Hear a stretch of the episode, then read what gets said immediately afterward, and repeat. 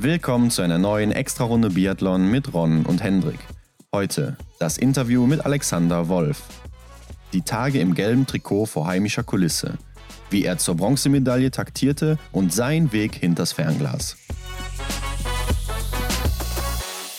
Hendrik, die Biathlon-Wochen gehen weiter. Die Sommer-Biathlon-WM in Novo Mesto steht auf dem Plan. Auch wenn man sagen muss, äh, mit Sommer hat das eigentlich nicht mehr so viel zu tun aktuell, oder?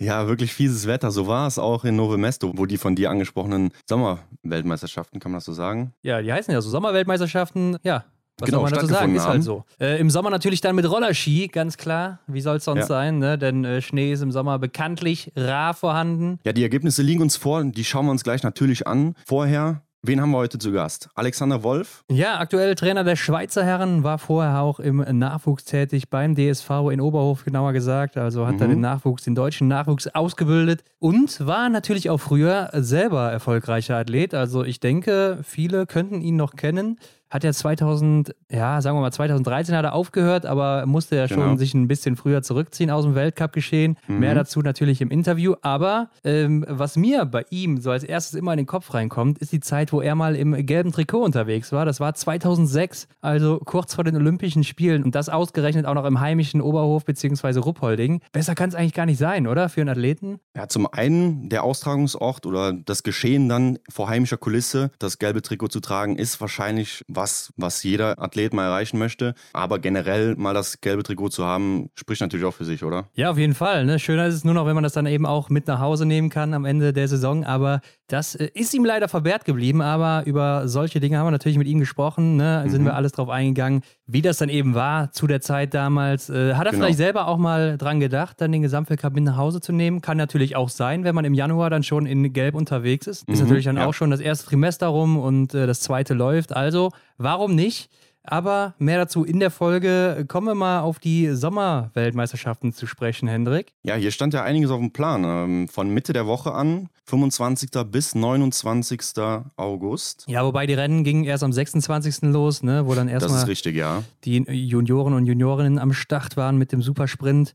Und die Senioren und Seniorinnen sind dann eben äh, einen Tag später eingestiegen. Die hatten dann echt ein straffes Programm mit Freitag, Samstag, Sonntag, Supersprint, Sprint und Verfolgung. Da wurde eben der neue Weltmeister, die neue Weltmeisterin gesucht und mhm. äh, ja, die wurde auch gefunden. Und Weltmeisterschaft hört sich ja eigentlich erstmal sehr groß an, aber welche Nationen sind da überhaupt dabei? Also wenn ich mir das mal so angucke, alles, was auf der Europakarte östlich von Deutschland liegt, plus Belgien war irgendwie dabei vertreten. Ja. Mhm. Ähm, sprich Tschechien, Russland, Slowakei, Slowenien, Ukraine, das sind so die größten Namen, denke ich, die man hier findet. Polen eventuell noch, die ein oder andere dabei. Aber auch ein paar exotische Länder wie Griechenland oder auch die Türkei habe ich gesehen. Ja, Türkei habe ich auch gesehen. Ja, Griechenland, da erinnere ich mich an die JWM von diesem Jahr. Da war auch ein Grieche mit dabei. Der ist uns besonders ins Auge gefallen, ne? weil er für einen Ausdauersportler und ziemlich stark gebaut war, oder? Ah, ja, stimmt, hast recht. Ja, ich erinnere mich. Ja, ich weiß gar nicht, ob es derselbe war, der jetzt hier auch am Start war. Mhm, ähm, ist da auf jeden Fall äh, ins Auge gefallen.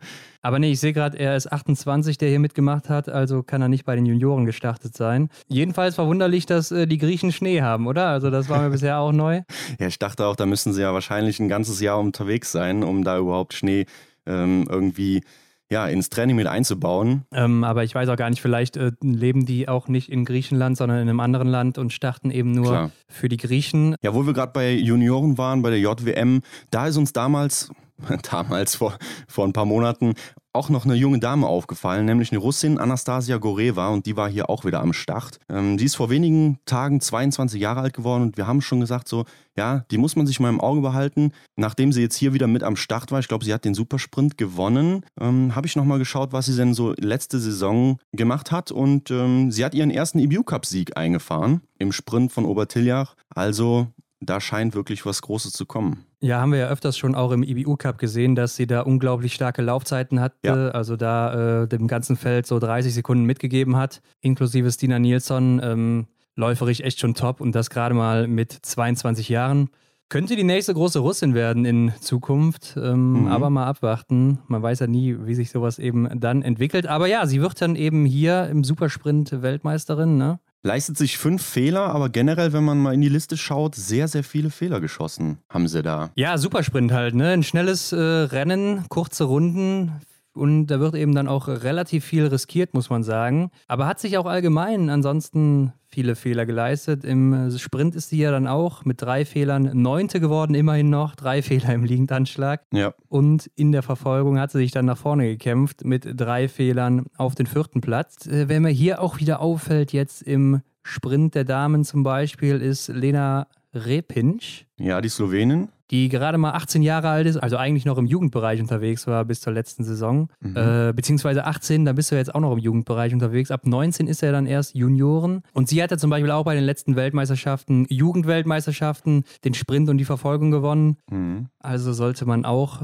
weiterhin im Auge behalten und wird auch nochmal Fünfte dann im Verfolger, ne? Ja, und wenn ich jetzt gerade hier in ihre Liste schaue der Ergebnisse, da hat sie auch im IBU Cup schon einen zwölften und einen zehnten Platz errungen. Also Ja, schon auch sehr, bei sehr den stark. Senioren schon sch- sehr stark, ja. Ja. Und natürlich dann die Doppelsiegerin bei den Juniorinnen dürfen wir auch nicht unerwähnt lassen, denke ich. Anastasia Shevchenko, auch 22 Jahre alt, gewinnt Sprint und Verfolgung. Nur zwei Fehler geschossen in der Verfolgung, im Sprint fehlerfrei geblieben. Also gute Leistung auch von ihr. Ja, bei den Junioren machen es so die Tschechen unter sich aus. Ja, die Gastgeber hier sehr stark. Vitislav Hornig und Tomasz Mikiska, die stechen hier heraus, die sich hier Mhm. Mehr oder weniger abgewechselt haben mit den Siegen.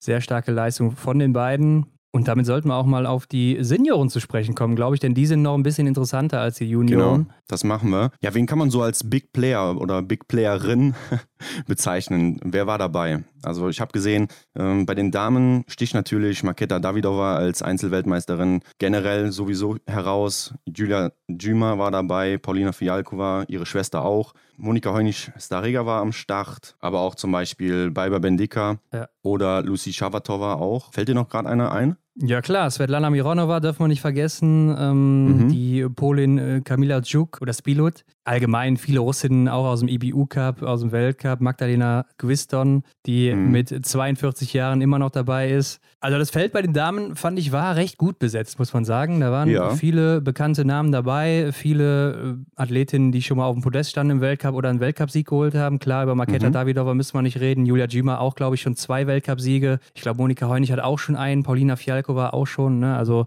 schon gute Namen dabei und äh, die setzen sich auch durch. Ne? Und man muss auch sagen, Maketa Davidova dann doch im Endeffekt die große Favoritin in jedem Rennen Mhm. und holt hier auch zweimal Gold, einmal Silber im Sprint dann eben nur, wo sie von Monika Heunig geschlagen wird. Und was ich hierbei beachtlich finde, ist, dass Monika Heunig auch noch einen Fehler mehr schießt als Maketa Davidova, die nämlich fehlerfrei geblieben ist. Und Ja. äh, die Tschechin aber elf Sekunden hinter ihr ist, obwohl wir wissen, Maketa Davidova, das ist eigentlich eine der schnellsten im Weltcup. Die gehört zu den vier schnellsten Damen im Moment. Mhm. Und ähm, hatte hier vielleicht einen nicht so guten Tag erwischt im Sprint. Ja, sie hatte auch im, im Supersprint die äh, schnellste Laufzeit, also äh, das spiegelt das Ganze nochmal wieder, was du hier so sagst. Sie ist ja auch eine, die im Sommer eigentlich immer gut dabei ist. Also in Wiesbaden jetzt auch wieder Zweite geworden. Davor Ja. das Jahr ist sie ja auch in Wiesbaden Dritte geworden, glaube ich. Also war auf jeden Fall Mhm. auf dem Podest. Ja. Ähm, also ist da auch immer mit dabei. Und ähm, ihr macht es anscheinend nicht so viel aus, ob sie jetzt auf Rollern läuft oder eben auf Ski unterwegs ist. Mhm. Aber Hendrik, wir müssen auch mal sagen, ich kann mir nicht vorstellen, dass die sich jetzt großartig hier auf das Event vorbereitet haben, sondern ich denke eher, dass gerade sie, die sicher gesetzt ist im tschechischen Team als Mhm. Weltmeisterin und äh, ja auch als Weltcup-Hoffnung, muss man ja schon so sagen, glaube ich nicht, dass sie sich jetzt groß hier vorbereitet hat, sondern wird einfach aus dem Training hier gestartet sein und ja, rasiert dann trotzdem im Endeffekt, oder? Ja, davon gehe ich auch aus. Äh, Habe ich mich aber auch tatsächlich gefragt, ne, ob die Athletinnen sich dann jetzt hier so darauf vorbereiten, ähnlich wie man ja schon mal dann äh, im deutschen Team gefragt hat, ob sich auf die deutsche Meisterschaft vorbereitet wird oder ob man da so einfach aus dem Training heraus startet. Ich gehe auch davon aus, dass es hier so gewesen ist. Ansonsten generell fällt auf, die großen Namen sind vorne mit dabei. Julia Gima findet man ja auch zweimal vorne, zweimal Zweite geworden. Und Mhm. im Sprint ist sie dann eben Fünfte geworden. Monika Heunig-Starega holt sich eben den Titel im Sprint. Genau. Und ansonsten auch immer oben zu finden, genauso wie Paulina Fialkova, die zwar so ein bisschen hinter den Erwartungen geblieben ist, fand Ja. ich zumindest, ähm, hat aber auch nicht so gut geschossen. Mhm. Genauso wie Svetlana Mironova, die ich auch noch weiter vorne gesehen habe, hat aber auch nicht gut geschossen. Ne? Und klar, dann kannst du nicht viel erreichen im Biathlon. ja. Aber man muss auch sagen, stärker abgefallen sind dann doch noch Lucy Schafatova zum Beispiel mit fünf Fehlern im Sprint und auch neun Fehlern im Verfolger. Mm, Ja, auf sie wollte ich gerade noch eingehen. Also Platz 32 im Sprint, die ja in Antolz noch Bronze gewonnen hatte, äh, 2020 bei der Weltmeisterschaft im Sprint. Auch eine Ähm, sehr ja. schnelle Läuferin, muss man sagen. Ja, und ähm, vielleicht zur Information noch, der Sprint hier ging nur über sechs Kilometer. Genau, normalerweise 7,5 Kilometer. Die haben aber hier die Herren bekommen und, äh, mhm. und in der Verfolgung dann eben auch statt 10 Kilometer 7,5 Kilometer für die Damen und 10 Kilometer für die Herren statt eben 12,5. Und wo du es gerade ansprichst, Hendrik, im Supersprint waren die Distanzen gleich zwischen Frauen und Männern. Und ja. da sieht man dann vielleicht auch mal ganz gut den Unterschied zwischen Frauen und Männern. Bei den Männern gewinnt überraschend der Rumäne George Buta, mhm. Den ich bisher auch noch nie gehört habe, muss ich sagen. Also ich bin ja eigentlich schon relativ gut unterwegs, was so die Weltcup-Namen angeht, aber seinen ja. Namen, den äh, habe ich ehrlich gesagt noch nie gehört. ähm, er gewinnt aber den Supersprint und äh, ist im Vergleich zu Marketa Davidova, die ja den Supersprint bei den Damen gewonnen hat, ja, über drei Minuten sogar vor ihr. Gut, jetzt kann man sagen, Maketa Davidova hat auch drei Fehler mehr geschossen. Mhm. Dann kann man aber trotzdem sehen, dass ja, die Damen läuferisch ein bisschen hinterherhängen. Klar, ist natürlich auch irgendwo logisch. Ja, aber hier sieht man einfach mal den Unterschied. Und bei den Herren auffällig fand ich natürlich Michael Kratschmer, Doppelsieger im Sprint und Verfolger, im Supersprint Vierter geworden. Ja. Und Florent Claude, Dritter im Supersprint. Vierter im Sprint. Vierter im Sprint und dann auch noch Zweiter im Verfolger. Ja, Michael Kritschmer hat mir auch gerade besonders im Verfolger sehr gut gefallen. Ist fehlerfrei geblieben bis zum letzten Schießen. Hm, ich weiß nicht, ob es daran lag, dass er jetzt nicht so eine große Konkurrenz da hatte. Im Rennen selber, ja, er ist einfach locker flockig am Schießstand vorbeigekommen, hatte ich das Gefühl, und hat sich dementsprechend gut präsentieren können. Ja, ich fand auch, auf der Strecke hat er mir gar nicht so gut gefallen, muss ich sagen. Er hat ja. sich ja fast jede Runde wieder einholen lassen, obwohl er fehlerfrei blieb. Mhm. Äh, aber am Schießstand sah das schon richtig gut aus. Also ziemlich guten Rhythmus geschossen, relativ zügig mhm. und äh, auch nahezu fehlerfrei geblieben. Ja. Und da hat man mal auch wieder Fans gehört. Ja, genau. Also es, ich glaube, es waren relativ viele Leute dann da auch in ja. Tschechien. Erinnert mich auch so an äh, unseren Oberhof-Ausflug 2019, als ich die Tröten und, und ähm, Pfeifen gehört habe. Da hatte ich noch so jemanden neben mir stehen, der auch so ein Trötchen hatte. ja, ich habe ja die Tröte, die saß dir im Ohr. Aber ja, die Herren waren nicht so gut besetzt wie die Damen. Ne? Also mhm. da äh, war das Feld nicht so dicht, fand ich. Kretschmer und Florent Claude von den Namen her schon so mit die größten hier. Thierry Langener kennt man natürlich noch aus dem Weltcup, ne? der auch im Verfolger ganz gut noch im Rennen lag, bis zum letzten Schießen. Da hat er sich dann einen mhm. Fehler zu viel geleistet.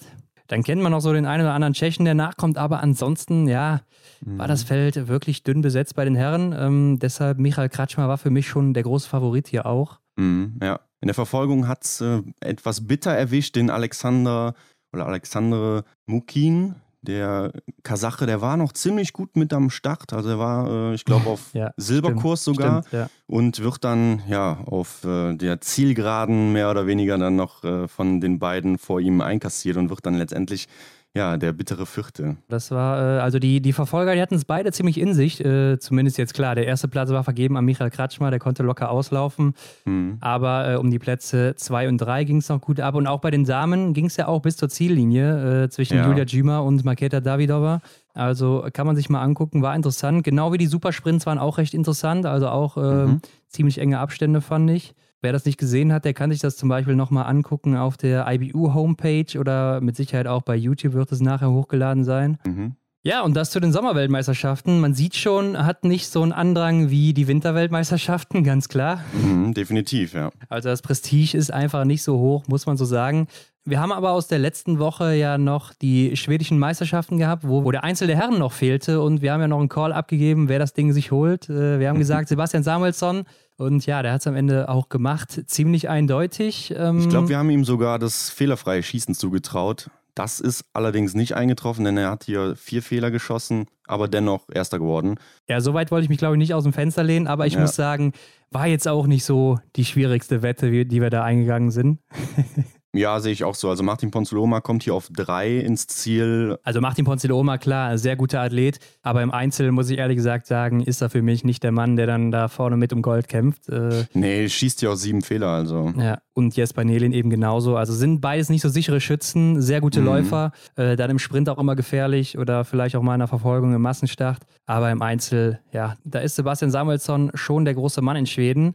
Ansonsten gab es noch einen kleinen Contest in Frankreich, Hendrik. Ja. Genauer gesagt in Bessons, wo sich aktuell die Franzosen aufhalten und vorbereiten und auch die Norwegerinnen. Mhm. Und da gab es so einen Schießwettbewerb und einen Massenstart. Äh, man kennt den Schießwettbewerb ja aus dem Blink-Festival zum Beispiel. Ich glaube, hier wurde aber auch noch liegend geschossen, also so genau konnte man es nicht sehen. Man kriegt auch spärlich Informationen mit. Ja, ich glaube, Fabienne Claude hat auf Instagram ein cooles Video hochgeladen von dieser besagten äh, Schießeinheit. Ja, und die, die Athleten und Athletinnen hatten jeweils zwei Schießstände zur Verfügung. Erst in den liegenden Anschlag und dann links auf die andere Matte in den stehenden Anschlag. Und wer dann da der schnellste war, der hat das Ding dann gewonnen. Genau, so war das. Und äh, ja, ich glaube, er hat auch gewonnen, Fabian Claude. Genau, genau, ja. Er hat das Ding gemacht, hat sich auch gefreut, wie man sieht.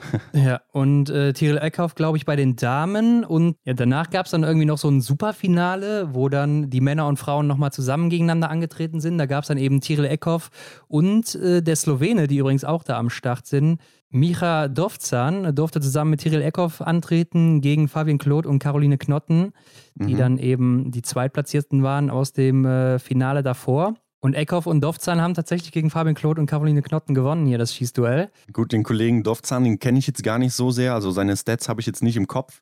Ähm, ja. Ich hätte aber dann eher mich auf ähm, Fabian Claude und Caroline Knotten verlassen. Denn Caroline Knotten, wie man es kennt von uns auf Instagram, die kann schon gut schießen ziemlich treffsicher und auch relativ schnell und Fabian Claude eigentlich auch ein ganz guter Schütze. Ja. Und Tyrell Eckhoff ja eigentlich auch so einer, ja, ist eigentlich auch eine gute Schütze mittlerweile geworden, zumindest eine mittelmäßige, mhm. aber nicht so unbedingt so schnell. Ähm, aber ja, im Endeffekt setzen sie sich hier durch. Ja. Bei dem Massenstart waren dann aber, zumindest glaube ich das, denn die Informationen sind hier nicht so detailliert aufgeführt, ja, die großen Namen nicht mehr dabei, die Norwegerinnen und die Franzosen, sondern eher so die Junioren und die Slowenen. Deshalb lassen wir es an dieser Stelle besser mal weg. Äh, das war dann der Test aus Frankreich. Ja, du sagst es, es wird überall getestet. Hier und da findet äh, ja, eine Veranstaltung statt. Und die nächste, die in den Startlöchern steht, ist das Martin Foucault Nordic Festival in Frankreich, Annecy-le-Grand-Bonan beziehungsweise Martin Foucault lädt ein. Wir haben euch ja schon informiert, wer da so am Start ist. Und da gibt es jetzt eine Änderung.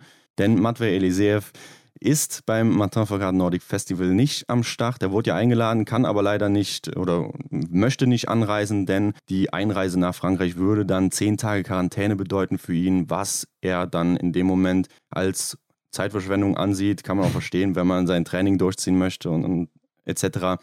Für ihn, sein Teamkollege Said Karimullah Khalili, der auch schon in Wiesbaden wirklich beeindruckend war, springt hier ein, aus dem Grund, weil er halt auch einfach noch in Europa unterwegs ist und da dann nicht so diese Probleme hat. Ja, ich denke, ist auch ein ganz guter Ersatz. Gerade auch hier äh, ähnliches ähm, Prozedere wie in Wiesbaden. Ist ja auch ein Massenstart hier dann beim Marta Foucault Nordic mhm. Festival. Mhm. Also ich denke, der wird sich durch sein gutes Schießen wieder ganz gut verkaufen können. Ja, und das geht auch schon am Freitag los, ne? am 3. September, Hendrik. Allerdings erstmal mit Langlaufwettbewerben die Biathlon-Rennen sind dann am Samstag. Da wird es wahrscheinlich auch wieder einen Stream geben. Zumindest in Frankreich gibt es einen und dann müsste der ja eigentlich auch hier funktionieren, oder Hendrik? Im Zweifel über Umwege.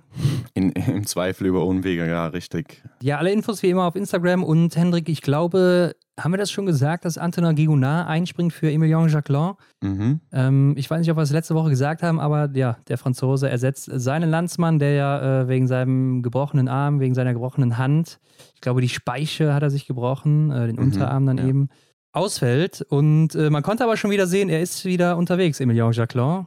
Zwar noch ja. einarmig, also mit einem Stock momentan noch, aber mhm. er ist schon wieder auf Rollski unterwegs. Ja, ich kann mir auch vorstellen, dass die andere Seite noch etwas länger braucht, um zu heilen oder um, um wieder wirklich einsatzbereit zu sein. Ja, glaube ich auch. Also äh, hat auch eine ganz gute Narbe, konnte man auch auf Instagram sehen bei ihm. Ja, aber damit wären wir doch schon soweit. Äh, das waren die News der Woche. In den Startlöchern steht Alexander Ali Wolf. Und ja, äh, genau. ich würde sagen, rein da. Viel Spaß dabei. Alexander, wo erwischen wir dich gerade? Schweiz, Deutschland? Man weiß es ja nicht so genau bei dir, ne? Denn äh, bist ja jetzt Trainer in der Schweiz, ehemaliger deutscher Athlet, also wo finden wir dich gerade hier? Also im Moment bin ich im heimischen Wohnzimmer. Am Mittwoch reise ich dann nach Hochfilzen. Da treffe ich mich mit meinen Jungs wieder und haben das nächste Trainingslager. Und äh, ja, die zwei Tage noch zu Hause jetzt. Zu Hause heißt dann äh, Schweiz aber schon, oder? Also ist dein neuer Wohnort, denke ich mal? Nein, nein, ich wohne schon Ach noch so. in Deutschland. Okay. Im heimischen Steinbach-Hallenberg und äh, pendel ja. dann immer zu den Trainingslagern hin und her. Ja. Und wie machst du das sonst, wenn kein Trainingslager ist? Weil bist du, bist du dann nicht vor Ort oder so oder macht ihr das online oder wie ist das? Ja, die Jungs kriegen ihre Trainingspläne äh, zugeschickt und können natürlich Kontakt mit uns aufnehmen, wenn Heimtraining ist. Aber wir haben relativ engmaschig dann Trainingslager, auch ja. wo wir immer wieder unsere Leistung weiter äh, dran feilen. Das ist äh, das System in der Schweiz so ein bisschen gewachsen, weil ja die Stützpunkte ein bisschen sich auseinanderziehen. Ähm, jetzt ist man dran, dass Lenzer Heide so zum großen Stützpunkt ausgebaut wird. Und mhm. da tun sich auch viele Athleten hinziehen. Aber früher war ja jeder so in seinem Bereich und äh, mhm. da sind die das auch gewohnt, alleine zu trainieren, daheim zu trainieren für gewisse Phasen und dann mhm. immer wieder sich für die Lehrgänge zu treffen. Okay, okay, interessant, ja. Genau, klingt interessant. Da gehen wir gleich auf jeden Fall drauf ein. Vorher wollen wir doch ähm, deine sportliche Karriere mal ein bisschen beleuchten. Erzähl uns doch erstmal eingangs, wie du zum Biathlon überhaupt gekommen bist? Ja, im Großen und Ganzen bin ich ja familiär so ein bisschen vorbelastet. Ähm, das heißt, mein Vater war Biathlet, 76 bei den Olympischen Spielen in Innsbruck dabei, war 15. Mhm. im Einzel. Ähm, mein Großcousin war Frank Luck oder ist Frank Luck. Unsere Omas sind Zwillingsschwestern gewesen. Ah. Und ähm, von der Seite her, ja, ist man beim Biathlon schon von klein auf dabei. ich war immer zu den Weltcuprennen in Oberhof schon als kleiner Junge dabei, wenn es mein Oberhof war und äh, war da auch so ein bisschen Maskottchen von den Jungs. ähm, die haben meistens die Staffel gewonnen. Einmal haben sie leider nur einen zweiten gemacht und da muss ich wohl geheult haben wie ein kleiner Schlosshund. Da hat mich dann Matthias Jakob auf den Arm genommen und hat mich getröstet und die Fotografen gleich drumherum. Dann war am nächsten Tag ein Artikel in der Zeitung Matthias Jakob mit Sohn, obwohl das ja nicht gestimmt hat. Also war ich da sehr, sehr vorbelastet in dem Sinne, aber mein Vater hat mich eigentlich nie gedrängt zu der Sportart, sondern ähm, ich bin mit ihm eigentlich in seinem Heimatort Truse da immer spazieren gegangen. Ja, und da kam der dortige äh, Übungsleiter dann mal auf mich zu. Das war der Eberhard Räum und hat gesagt, willst du es nicht mal probieren? Da habe ich gesagt, ja, warum nicht? Und da sind wir in die Garage gegangen, da hat er mir ein paar Holzski gegeben, ein paar Bambusstöcke und ein paar Schuhe und so. und hat gesagt, morgen ist Wettkampf. Ja. Und dann bin ich äh, dann dahin und ähm, ja, das war mehr Rennen als Skilaufen ähm, damals mit sechs Jahren und ähm, habe dort aber eine Medaille gewonnen und war dann sehr motiviert und habe mich dann halt angemeldet zum Biathlon. Mhm. Und dann immer dabei geblieben und äh, die Karriere nahm dann wahrscheinlich ihren Lauf und du hast ja dein Weltcup-Debüt 1998 gefeiert, schon mit 19 Jahren damals in Hochfilzen, 28. Platz im Sprint, zwei Fehler. Selber hast du mal gesagt, du bist ein Spätstarter gewesen, aber wir haben auch gesehen, in deinem zweiten Sprint bist du mit null Fehlern direkt mal Zehnter geworden. Also finde ich für einen 19-Jährigen doch schon ein ganz guter Einstieg, oder nicht? Ja, ähm, Spätstarter jetzt, äh, dass ich in der, in der Jugend äh, beziehungsweise im Schülerbereich ähm, relativ weit hinterhergelaufen bin und hatte eigentlich nicht das Talent, dort die, die großen Erfolge zu feiern und ähm, war immer so Fünfter, Sechster. Und, aber ich bin halt beharrlich dran geblieben und dann ging es, wo ich dann gewachsen bin. Ich war immer einer der Kleinsten, man kann es kaum glauben, aber ja, äh, ich war bis zur Jugendweihe so groß wie meine Mutter, die ist circa 1,65, also das ist nicht, nicht groß habe dann aber einen Schuss getan und als ich dann Arme und Beine wieder koordinieren konnte nach der Wachstumsphase, dann kam natürlich auch ein großer Leistungssprung und äh, ja, dann konnte ich in den zwei Juniorenjahren bei der JWM teilnehmen und dann im ersten Männerjahr mich direkt für den Weltcup qualifizieren. Und das hat mir natürlich unheimlich gut getan, dann auch mit den Großen gleich äh, dort die Wettkämpfe zu bestreiten. Und das hat auch nochmal einen immensen Leistungssprung dann gegeben. Mhm. Ja. Hast du dann mit dem zehnten Platz direkt gedacht, ja, jetzt bin ich hier fest im Team mit dabei? Nee, da konnte man damals nicht davon ausgehen. Also es war so ein starkes Team ja. mit Fischer, Luck, Groß, Sendel, wie sie ja. alle hießen. Äh, da musste man sich schon hart diesen Platz erkämpfen. Ich war einer der Jüngsten. Ich weiß noch, der Luki hat damals die Hände über den Kopf zusammengeschlagen, 19 Jahre. Er war gerade 31 und hat über sein Karriereende nachgedacht. dann hat er ja doch noch ein paar Jahre gemacht, Gott sei Dank. Ja, da musste man sich schon hinten anstellen und sich alles hart erarbeiten. Aber das hat ganz gut funktioniert und ähm, ja, ich habe die, die Truppe auch sehr genossen, die da damals zusammen war. Ja. Mhm. ja, du hast es schon gesagt, war ein sehr, sehr starkes Team. Äh, auch bei deiner ersten WM-Teilnahme bist du ja nur im Einzel gestartet mit 21 Jahren, damals in Oslo, 2000 war das. Und auch 2002 bei den Olympischen Spielen nur im Einzel gestartet, also weil das Team eben so gut war. Ähm, wie war denn das für dich damals, dann einfach nicht starten zu dürfen, weil die eben so vorne mit dabei sind und du hängst hinten dran? Ja, ist sicherlich nicht, nicht so einfach, wenn man dann nicht viele Einsätze bekommt zu den Höhepunkten, aber im Endeffekt zählt das Leistungsprinzip und ich als Junger war noch nicht in der Lage, äh, wie die Alten eigentlich regelmäßig aufs Podest zu laufen und ähm, auf der einen Seite ist das natürlich schade, auf der anderen Seite ist es schön, wenn man ein starkes Team hat, wo man sich im Windschatten ein bisschen entwickeln kann und nicht so der große Druck auf einen lastet. Und äh, dadurch, dass das Team hervorragend funktioniert hat und wir wirklich sehr, sehr gut zusammen harmoniert haben, hat sich einer für den anderen gefreut und da waren eigentlich keine Probleme in dem Sinn. Wie sah das im Training aus? War das schwierig als junger Athlet da mitzuhalten? Extrem schwierig, ja. Da erinnere ich mich an meinen ersten Bellmecken-Lehrgang. Also das ist eine Hochebene in Bulgarien auf 2000 Meter, mhm. wo ich dann mitfahren durfte mit den Großen und ähm, ja, dann war frühs am Vormittag auf der Straße so ja, 50 Kilometer Skiroller angesagt. Ich war blitzeblau. Also ich bin, weiß ich noch, ins Zimmer hochgegangen, habe mich ins Bett gelegt mit, mit Skischuhen und bin komplett gleich eingeschlafen. Hab's Mittagessen auch verschlafen und bin pünktlich zum zweiten Training am Nachmittag wieder aufgewacht und da ging es weiter.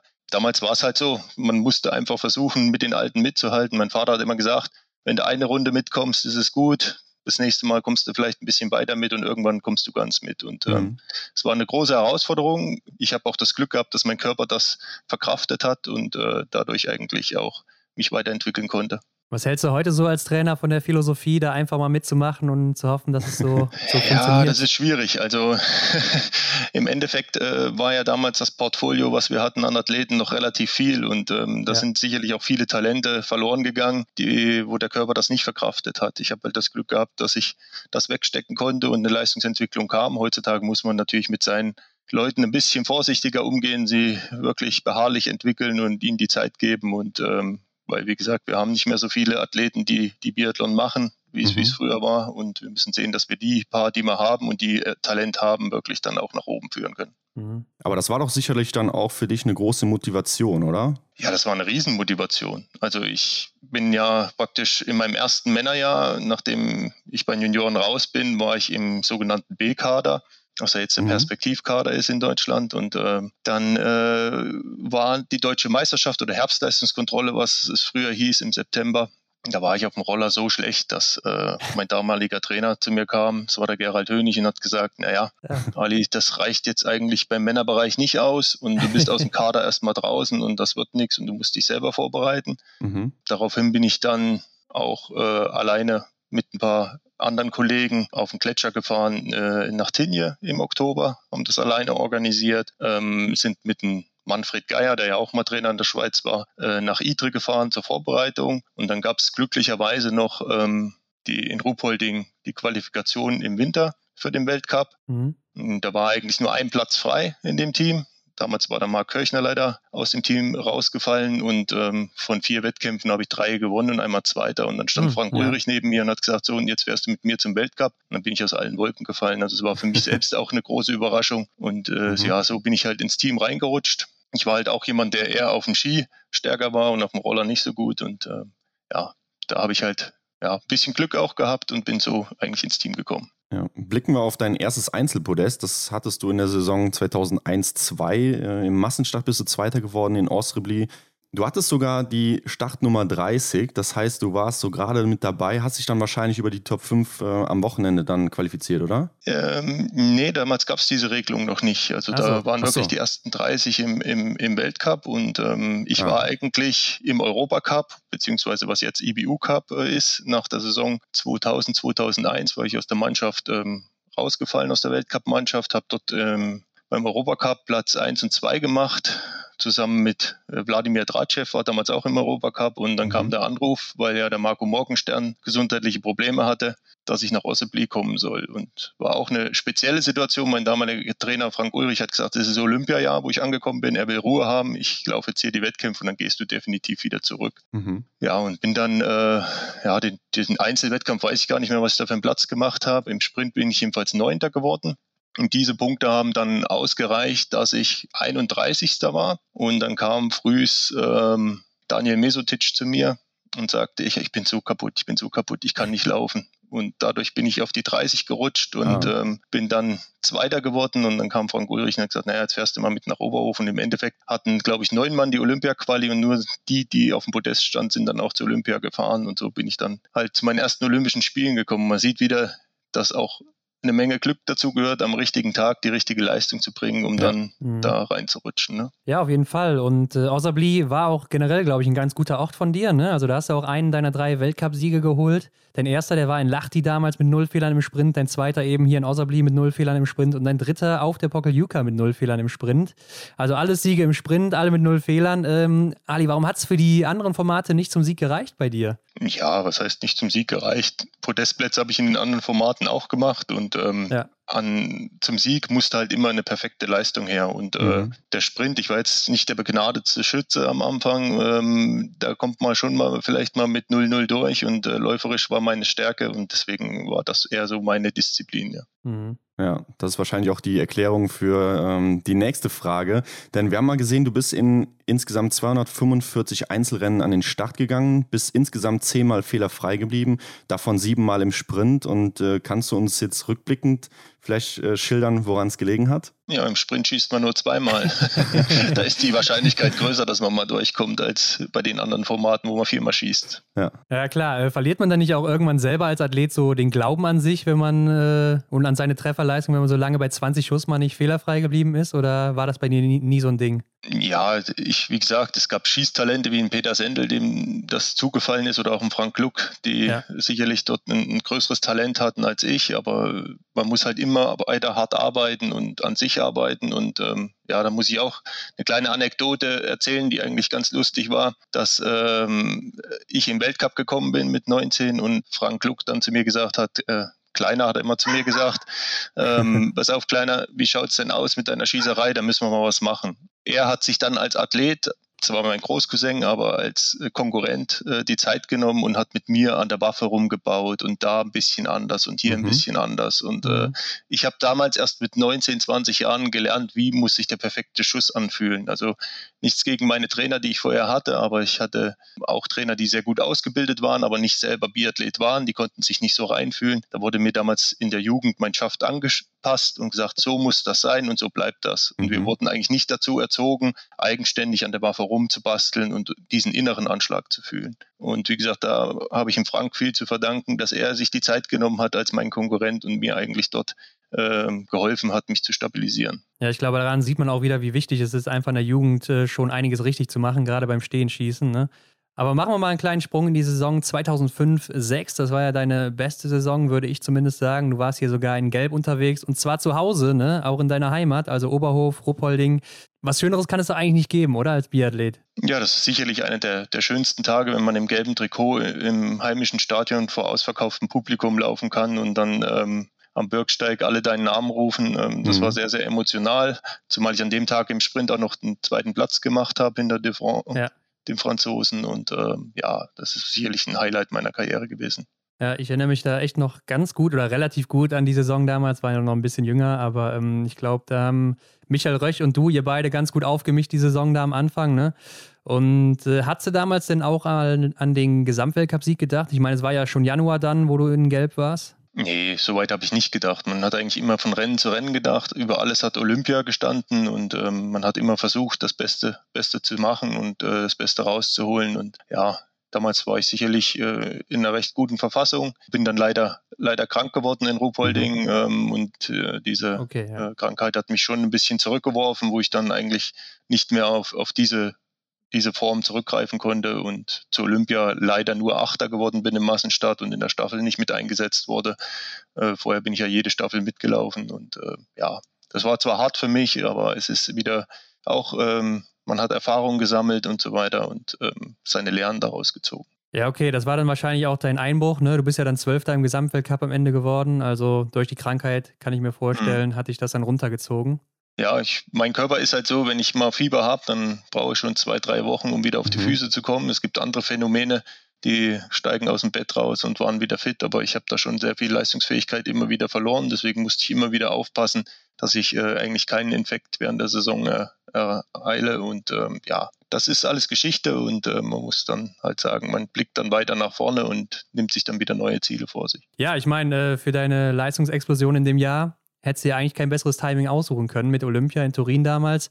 Aber du hast schon gesagt, durch die Krankheit ja dann zurückgefallen, in der Staffel nicht dabei. Kann ich mir vorstellen, ist dann schon extrem hart, oder? Gerade nach den Vorleistungen. Und wenn man dann auch im Nachhinein noch sieht, die Staffel hat ja Gold geholt. Die Staffel hat Gold geholt mit zwei Strafrunden. Ja. Ähm, also es wäre, wäre sehr wahrscheinlich gewesen, dass ich da hätte auch nicht so viel kaputt machen hätte können. ja. Und ähm, ja, aber es ist wie es ist. Und ähm, im Endeffekt war ich dann im Massenstart Achter bin ich auch stolz drauf, zu Olympia. Achter gewesen zu sein. Ähm, sicherlich fehlt diese Olympiamedaille in meiner Bilanz, aber im Endeffekt im, im Nachhinein bin ich sehr zufrieden mit meiner Karriere und äh, vor allem mit den ganzen Erlebnissen, die man so hatte mit den, den anderen Jungs und äh, ja, bin auch stolz darauf. Ja, du sagst schon, der achte Platz im Massenstart war deine beste Platzierung äh, in, in Turin. Was hattest du denn im Vorfeld für das Turnier vorgenommen, beziehungsweise, beziehungsweise wie waren die Erwartungen an dich selbst? Ja, sicherlich mit den Vorleistungen, die man hatte. Man war vorher mal in Gelb, man hat äh, ein Rennen gewonnen und so weiter, geht man natürlich da dran und möchte um eine Medaille mitkämpfen. Und mhm. äh, aber an so einem Tag, wie gesagt, muss alles passen. Selbst zum Massenstart, wenn ich dort nicht äh, zwei Fehler schieße insgesamt, sondern äh, clean bleibe, dann hätte ich auch um die Medaillen mitkämpfen können. Ähm, aber wie gesagt, das sind immer dann die Geschichten. An dem Tag muss die Form passen, muss das Quäntchen Glück da sein und dann ist es, ist es möglich. Man hat es gesehen bei Michael Kreis, der dort drei Goldmedaillen mit heimnimmt was überragend ja. war, der, wo er in so einen Flow reinkommt. Ja, das ist mir halt in dem Moment nicht gelungen und äh, trotzdem eine solide Leistung mit 90 Prozent Trefferleistung an dem Tag und Platz mhm. 8 war, war eigentlich aller Ehren wert. Klar, ja. ja. du sprichst an die Medaillen, die sind dir bis äh, zur WM 2008 verwehrt geblieben. Ähm, hier schauen wir jetzt auf deine stärkste WM zurück. In Östersund fand die statt. Da hast du Bronze geholt mit der Staffel und auch äh, im Verfolger.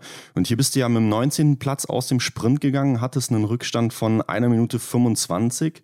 Und da glaube ich, äh, hast du schon nicht mehr wirklich mit einer Medaille gerechnet, oder? Ja, es war natürlich eine, eine, eine spezielle Situation. Ähm, Sven Fischer und auch äh, Rico Groß hatten ihre Karrieren beendet 2007.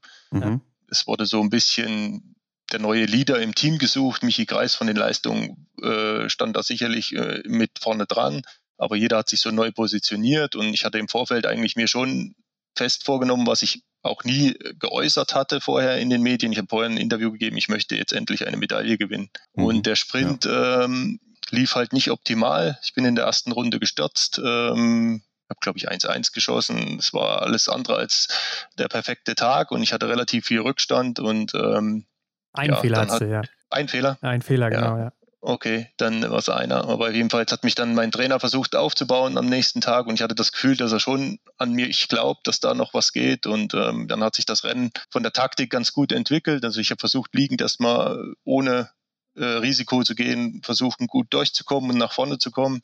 Dann ist mir leider ein Fehler im ersten Stehenschießen passiert und komme als Neunter zum letzten Schießen. Und ähm, ich sehe, dass Tschudow und Björndal mit null vorne weg sind. Und äh, Hannewold war auf drei, der hat einen Fehler geschossen. Und dann mhm. ging so durch meinen Kopf, jetzt oder nie. Und dann äh, hat man eine Serie rausgeschossen, das letzte Stehen, was ja, relativ schnell für mich war und bin dann als Fünfter, Sechster raus. Ähm, Im Nachhinein habe ich dann gehört, dass ähm, Sigi Heinrich auf Eurosport gesagt hat, das nützt ihm jetzt auch nichts mehr. Und äh, Frank Luck hatte aber dort als Experte gesagt, Moment, das wartet man noch ab. Und ähm, ja, dann war halt die letzte Runde ein großer Kampf mit einigen, einigen Größen ähm, und konnte dann am letzten Berg wirklich äh, auch noch die Bronzemedaille erringen. Mhm. Aber da geht einen auch durch den Kopf so, jetzt zugreifen, wer weiß, wann die Chance wiederkommt und dann kriegt man Endorphine und tut dort wirklich über sich hinauswachsen auf der letzten Runde.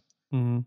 Ja klar, aber ich denke, das tut dein Gegenüber bestimmt dann auch, oder? Ja, ähm, war auch eine spezielle Situation. Das war Jaroschenko damals, mit dem ich um Bronze dann noch gekämpft habe am letzten ah, Berg. Ah, okay, ja. Und der war mir ähm, an dem Berg vorher schon ein bisschen enteilt. Da ist er voll angetreten und ich hatte aber eine gute Taktik mit meinem Trainer Marc Kirchner damals, der gesagt hat, ähm, dort hoch laufen wir auf Zug, aber nicht voll und dann kommt eine kleine Abfahrt und dann kommt so ein langer, schleimiger Anstieg, bevor es dann in die Abfahrt in, ins Stadion reingeht, wo dann der letzte Berg noch kommt. Ja. Und da hat er gesagt, dort ähm, nicht übertreiben und es ist mir sehr schwer gefallen, ihn dort weglaufen zu lassen. Und ja. äh, jeder hat eigentlich gedacht, jetzt ist es erledigt. Aber die Taktik war eigentlich genau richtig, dass ich dann nach diesem Anstieg in dem schleimigen Stück meine Stärke durch meine Größe den Eintakter auspacken konnte und dort mich wieder rankämpfen konnte. Und er war eigentlich völlig überrascht am letzten Berg, dass ich plötzlich wieder neben ihm stand. Und äh, da war die Gegenwehr dann relativ gering. Mhm. Ja, sehr cool. Vor dir war ja auf Platz zwei Maxim Tschudow, ehemaliger russischer Athlet. Ähm, was denkst du da heute, wenn du das siehst, dass er vor dir war? Ja, ich würde mich nicht nur Maxim Tschudow, ich meine, äh, da waren in den Jahren das ganze russische Team ein bisschen auffällig. Ähm, ja. Iaroschenko wurde ja auch rausgezogen später und ich hätte ja. mich heute noch in den Arsch gebissen, wenn ich dort diese Bronzemedaille nicht geholt hätte und auf Platz vier hinter ihm gelandet wäre. Also es waren schon sehr, sehr komische Zeiten. Also regelmäßig waren russische Athleten in Schutzsperren verwickelt, die dann nicht gestartet sind und so. Und ähm, ich meine, man kann erhöhte Blutwerte haben, Hämatokritwerte genetisch, aber dann betrifft das einen im Team und es ist dann schon auffällig, wenn dann fünf, sechs Russen im Jahr Schutzsperren hatten, ähm, dass da irgendwas nicht sauber gelaufen ist. Aber tja, damit müssen wir leben und ähm, können froh sein, dass das dann aufgedeckt wurde irgendwann. Ja, Chudov wurde nie überführt, aber ich glaube ja. nicht, dass er so mit sauberen Karten gespielt hat. Ja, hast du da vielleicht noch so ein paar Anekdoten oder so, wo du denkst, oder irgendwelche Rennen, wo die dir weggelaufen sind oder sowas? Ja, Tudor war in dem Jahr extrem. Der hat ja, ja. Äh, Björn Dahl in 20 Sekunden pro Runde rangedrückt und Björn Dahl war ein Ausnahmeläufer. Und ja, das ja. Äh, hat jedes Mal eine Strafrunde rausgelaufen und das war sehr, sehr auffällig. Was uns nochmal aufgefallen ist, frühst beim Frühsport, das war in Pokeljuka, als jeder Russe aus dem Hotelzimmer kam und schmiss immer was im Papierkorb rein. Okay, ja. haben wir geguckt, da waren überall Bluttupfer. Also sie haben früh schon Blutmessungen gemacht, ähm, ob sie praktisch zum Wettkampf starten können oder nicht.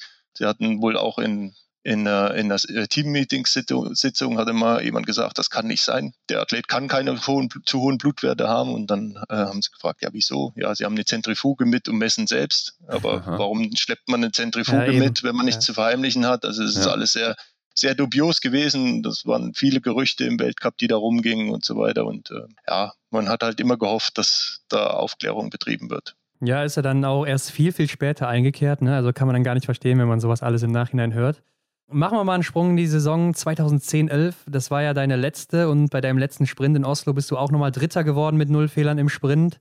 Und du wusstest ja nicht, dass es dein letzter Sprint bzw. dein letztes Wochenende sein wird äh, oder dein letztes Podest auch im Weltcup, denn Du hast dich ja dann verletzt in der Folge am äh, Fußwurzelknochen und äh, hört sich ja erstmal an wie irgendwie so ein Suppengemüse oder sowas. äh, kannst du uns mal erzählen, was hier los war da mit deinem Fuß? Ja, also ich habe beim eine Überbelastung im Fuß gehabt und dann gibt es am Fußwurzelknochen ein kleines vorgelagertes Knöchchen, das nennt sich Os naviculare und ähm, das ist normalerweise bei bei einem mit dem Fußwurzelknochen zusammen, bei dem anderen ist eine kleine Kapsel drumherum und ist eigentlich fest verbacken. Und ähm, mhm. das wurde irgendwie aktiviert und ist immer wieder in Bewegung, hat dann eine Entzündung im Fuß gemacht. Und ähm, wir haben damals entschieden, dass wir äh, die OP erstmal umgehen und versuchen, das durch Ruhigstellung und so weiter hinzubekommen. Ähm, das hat aber leider nicht funktioniert, sodass wir dann im September, Oktober entscheiden mussten, jetzt doch zu operieren. Und dann war natürlich die die Saison gelaufen. Ähm, mein großes Ziel war eigentlich äh, 2012 äh, die Weltmeisterschaft in Ruppolding mitzunehmen und dort meine Karriere zu beenden. Mhm. Tja, das ging dann halt in die Hose und äh, dann musste ich, wurde mir dann dieser Knochen aus dem Fuß rausgemeißelt. Das ist praktisch auch, dass das Fußgewölbe nach oben hält. Diese Sehne musste entfernt werden erst, um an den Knochen zu kommen. Und dann wurde durch den Fuß durchgebohrt äh, und ein Dübel gesetzt und äh, die, die Sehne wieder verankert. Und äh, dann durfte ich ähm, neun Wochen gar nicht auftreten auf dem Fuß und äh, da ist natürlich sehr, sehr viel Trainingszeit flöten gegangen und äh, konnte erst nach, nach neun Monaten eigentlich den, den Fuß wieder richtig belasten. Oh ja. Mhm. Und dein, dein Kampf äh, zurück ins Team hat sich über zwei Winter gezogen und es hat äh, ja irgendwie nicht sollen sein, es hat nicht mehr funktioniert. Wie hast du die ganze Zeit erlebt? Ja, also über zwei Winter. Also den einen Winter 2012 war ich ja dann komplett außer Gefecht, mhm. war dann Experte bei Sky, habe dann 2012 im Frühjahr wieder angefangen mit Training. Mit, wie gesagt, neun Monate gar kein Training ähm, war das relativ schwierig. Äh, musste sehr, sehr lange in den niedrigen Intensitäten trainieren, damit mein GA-Niveau wieder in Ordnung kommt, dass das Herz wieder in dem Bereich äh, sich anpasst. Ähm, das war sehr, sehr schwer, vor allem viele junge Wilde im Team, die da immer wieder Gas gegeben haben auf dem Rad, wo du dir dann vom Kopf sagen musst, nein, ich darf nicht schneller fahren und ja. dann fahren die an dir vorbei und da kommen die Sprüche, der alte Mann hat es ja auch nicht mehr drauf und so. Und habe dann im August von den Ärzten das okay gekriegt, jetzt Intensitäten wieder zu machen. Das hat auch ganz gut funktioniert. Bin dann zur deutschen Meisterschaft eigentlich auf einem Niveau gewesen, dass ich einen IBU-Cup-Platz hätte bekommen sollen. Mhm. Aber der DSV hat damals gesagt, er ist schon zu alt für den IBU Cup, weil da gab es mhm. so eine Regelung mit 26 Jahren und so weiter und musste dann eigentlich über Alpencup und Deutschlandpokal und dann habe ich auch einen Alpencup einen gewonnen gehabt mit relativ großen Vorsprung und dann hat aber der DSV damals ähm, Platz 5 und 6 nominiert für den nächsten IBU Cup und dann habe ich halt das Gespräch gesucht und hat mir gesagt, naja, bist du eigentlich zu alt und habe ich gesagt, okay, dann höre ich auf. Und dann habe ich ja im, im Ende Januar 2013 dann meine Karriere beendet. Und was hat dich in dieser ganzen Zeit noch angetrieben, noch weiterzumachen?